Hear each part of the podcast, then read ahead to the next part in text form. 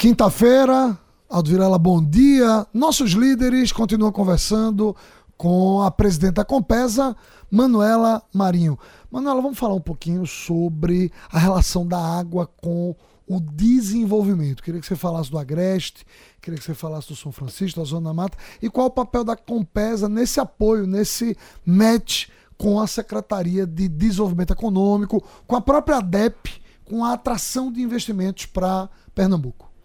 Bom dia, Drayton. Bom dia a todos. A participação da Compesa enquanto concessionária de água é fundamental, né? porque a maior parte de todos os processos fabris do desenvolvimento industrial, a água é insumo muito importante. Então, a gente tem estreitado sempre com a Secretaria de Desenvolvimento Econômico, a ADEP, na figura do meu amigo Roberto Abreu Lima, né? Então, é importante, é, a gente vem ajudado né, e garantido investimentos de abastecimento para que a gente continue atraindo as indústrias, como é, é, em Canhotinho, a gente está com a construção de um frigorífico que é abatedouro.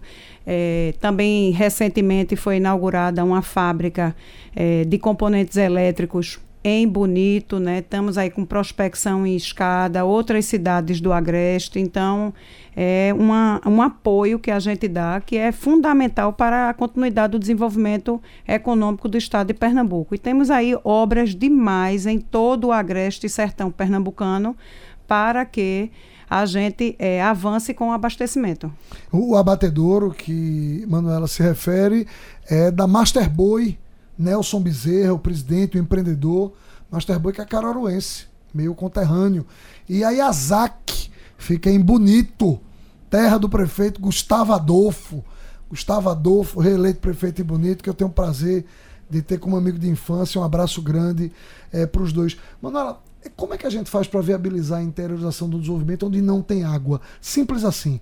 Ah, como é que a gente faz para tentar alavancar empreendimentos e tentar levar água para onde naturalmente ali não, não tem muita?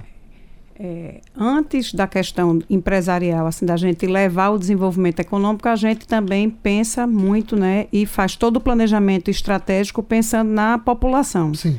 Né? Então, é, a gente tem, a, a, gente sabe da necessidade até o fim de plano, como a gente diz, até 2033, 2040, do crescimento da população e a gente ainda acrescenta essa necessidade, porque tem muitas indústrias que a necessidade dela às vezes é maior do que uma cidade inteira. Então, a gente está com obra hoje, por exemplo, é, de melhoria de abastecimento em Gravatá. A doutora do Agreste está chegando aí para é, trazer ainda mais água para toda a região do Agreste. Cerro Azul, que está chegando, Alto Capibaribe, a obra que vai ficar pronta também esse ano. Para Santa Cruz, Toritama, que é um importante polo né? E é, também em Terra Nova a gente está entregando a doutora, em Serrita, uma melhoria grande também em Parnamirim para a parte do sertão do Araripe. Então a gente vem desenvolvendo muitas ações para até quando essas empresas chegarem, a gente já está esperando por elas. É fundamental, então, ser preventivo, preparar antes, porque senão nem chega no estágio de olhar para aquela região se não tiver se não tiver água. Então você olha primeiro para a população e depois prepara para o desenvolvimento. É isso? Isso, exatamente. Ok.